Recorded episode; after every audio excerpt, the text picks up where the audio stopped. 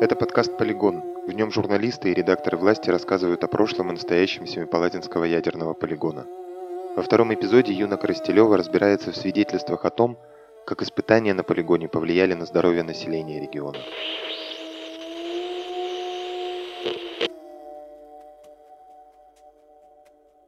Тема последствий ядерных испытаний для физического и психологического здоровья человека все еще остается спорной и малоизученной. Если говорить об исследованиях последствий взрывов на Семипалатинском ядерном полигоне, то их проводилось критически мало, а большая часть результатов таких исследований была засекречена. Так, например, под видом борьбы с сельскохозяйственными заболеваниями в Семипалатинске работал противобруцеллезный диспансер – в нем ученые собирали сведения о болезнях, с которыми столкнулось население. Результатами позднее поделились на секретной конференции в Московском институте биофизики. Первые годы испытаний исследований состояния здоровья Семипалатинского региона и вовсе почти нет. В архивах попадаются лишь редкие данные. В 1952 году Сейм Балмуханов стал главным радиологом Минздрава Казахской ССР. С этого момента началась история написания его книги «Ядерный полигон моими глазами». Волмуханов вместе с врачами из Алматинского медицинского института проводили медицинские осмотры жителей деревень, прилегающих к территории полигона. Первые две экспедиции показали, что без должного оборудования и большого количества специалистов трудно доказать наличие патологий, возникших из-за радиации – в 1956 году на полигон с исследованиями выезжала группа экспертов Минздрава Советского Союза. Тогда специалисты не обнаружили признаков лучевой болезни, но общее медико-санитарное положение в районе было крайне тревожным, писали они в своем заключении. Следующей в 1957 году на Семипалатинский полигон отправилась экспедиция во главе с бывшим военным врачом и директором Института краевой патологии Бахией Отчабаровым. Он выявил комплекс определенных симптомов, который назвал синдромом Кайнара по названию поселка, расположенного на территории полигона. Симптомы, характерные этому синдрому, встречались по всему Казахстану, однако в Семипалатинской области, а особенно в селе Кайнар, наиболее часто и в более серьезной форме. В 1961 году в Московском институте биофизики проходила конференция по обсуждению влияния на здоровье людей испытаний атомных и водородных бомб на Семипалатинском полигоне. Гриф секретности с документов об этой конференции был снят только в конце 1998 года. Отчабаров писал, что академики Института биофизики всячески старались опровергнуть результаты казахстанских докладчиков. Три дня обсуждений в итоге зашли в тупик – академик Российской академии наук Григорий Зиктанидзе подытожил. Лучевая болезнь не была обнаружена, но были признаки остаточного действия радиации, в том числе и на коже, и в организме вообще. Во всяком случае, доля истины во всех докладах товарищей из Казахстана есть, но это не дает основания сеять панические настроения. Все данные говорят о том, что за последнее время уровень радиации все время снижается – я не удивлюсь, если товарищи в этом году еще раз организуют соответствующее обследование, и признаков радиационного поражения будет еще меньше, а через пару лет их вообще не будет. 12 представленных на конференции томов исследований были засекречены, а после Каныш Сатпаев, глава Академии наук Казахстана, был вынужден попросить специалистов прекратить исследования.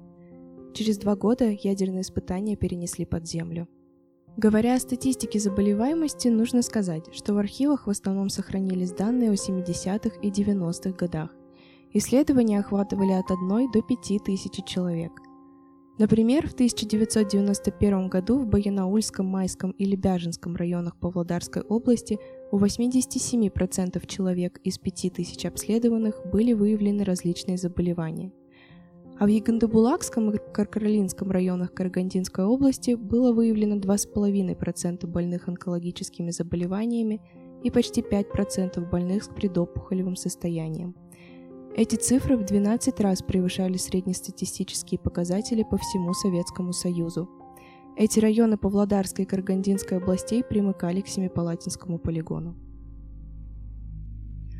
Когда я собирала информацию по заболеваниям и влиянию радиоактивности на здоровье, столкнулась с огромной проблемой – отсутствием кадров. Людей, которые длительно занимаются темой Семипалатинского ядерного полигона, можно пересчитать по пальцам. Почему? Потому что денег на проведение исследований нет. Специалистка в области цитогенетики человека Оксана Чередниченко работает в Алматинском институте общей генетики и цитологии. Она и ее коллеги проводили исследования крови жителей близлежащих к полигону поселков. Таким образом удалось определить, что количество специфичных для радиации хромосом повышено в 5-6 раз. То есть у жителей, а особенно у молодежи, очень высокая частота хромосомных нарушений – но более развернутых результатов достичь не получится, потому что анализ крови может показать лишь общее экологическое влияние. Исследования масштабнее провести тоже не выходит, потому что государственные гранты выдают всего на 4 года без возможности продления, а 4 лет для получения полной картины недостаточно. Под воздействие радиации попадают половые и соматические клетки человека.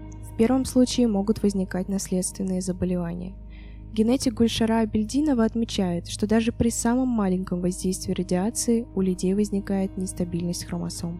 Это повышает риск рождения потомства с генетическими патологиями. При этом хроническое длительное воздействие оказывает гораздо более сильное влияние на здоровье, нежели острое воздействие.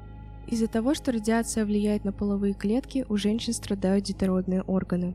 Так, например, в Байнаульском, Майском или Бяженском районах в 1972 году у 75% беременных женщин случились преждевременные роды, а у 56% беременность протекала с осложнениями. Был также выявлен рост различных гинекологических заболеваний, а наиболее часто девушки сталкивались с нарушением менструального цикла. Даже при небольшом радиационном воздействии повышается вероятность развития онкологии.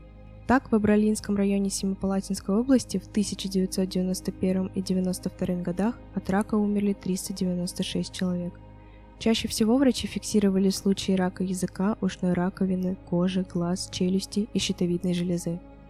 Еще в 70-е годы специалисты отмечали, анализ онкозаболеваемости за 1970-1972 годы показывает скачкообразный рост, который свидетельствует о присутствии радиационного фактора. Он подтверждается к тому же высоким показателем смертности от злокачественных новообразований. Неизбежно воздействие радиации и на психологическое здоровье человека. В силу постоянного стресса от проводимых испытаний жители могли испытывать фрустрацию, которая позднее могла перерасти в депрессию. С 1984 по 1990 годы в Абралинском районе заболеваниями нервной системы страдал 431 человек. От психологических заболеваний умерли 180 человек. 47 покончили жизнь самоубийством. Никакой психологической помощи жителям в то время не оказывалось. В казахстанских стоматологиях врачи могут быстро определить, что человек родился в Семипалатинской области. Зубы сразу реагируют на радиоактивную пыль. Зубы жителей Семипалатинского региона стоматологи называют просто полигонные. Радиоактивная пыль также может послужить причиной заболеваний пищевода, носоглотки, легких и бронхов. Сегодня ее можно встретить на всей загрязненной территории Семипалатинского полигона, поэтому несанкционированный доступ к грязным территориям может послужить толчком к очередной вспышке различных болезней в регионе. При Семипалатинском медицинском университете открыт музей анатомии и гистологии, в котором можно ознакомиться с последствиями ядерных испытаний. Об этом в своем материале «Взрывные последствия» писал Данияр Малтабеков. Музей в стерильном прямоугольном помещении пахнет формалином – в стеклянных банках, размерами похожих на те, в которых держат соленья и соусы, находятся мертвые дети, уроженцы этих мест. Они могли бы играть с козленком из дома пастуха Жаксгулова, есть рыбу из ядерного озера, рыбачить в нем, наплевав на риски, или мастерить подделки в школе-интернате, из которой их бы по вечерам забирали родители. У них могли бы быть имена – Хуаныш, Толяухан, Санжар, Самал, Елена. Но ничего этого нет, ни родителей, ни имен. Есть только нейтральные термины – гидроцефалия, аненцефалия, сиреномиелия, циклопия. Самые загрязненные места будут небезопасными для человека всегда, поэтому радиационное воздействие будет ощущаться еще много лет. Более того, радиация, которая находится в верхнем слое почвы, может перемещаться вместе с ветрами или природными катаклизмами. Ученые все еще не могут прийти к единому мнению о том, насколько опасно небольшое, но ежедневное радиационное воздействие, как это и происходит сейчас с жителями приполигонных территорий. Архивы говорят, что ядерные испытания сильно повлияли на здоровье населения региона. Ответа же на вопрос, какими будут последствия для будущих поколений, пока нет. Председатель Совета народных депутатов Егондобулакского района Карагандинской области Тлеубек Зенешев в начале 90-х писал, как стало известно в последнее время, по ориентировочным данным ученых, Чернобыльская трагедия эквивалентна 90 хиросимским бомбам. На Семипалатинском полигоне более 2000 хиросим. Это был подкаст «Полигон». Третьем выпуске о том, как разные люди еще с 50-х боролись за закрытие Семипалатинского полигона и о том, как это удалось сделать за два года до крушения Советского Союза.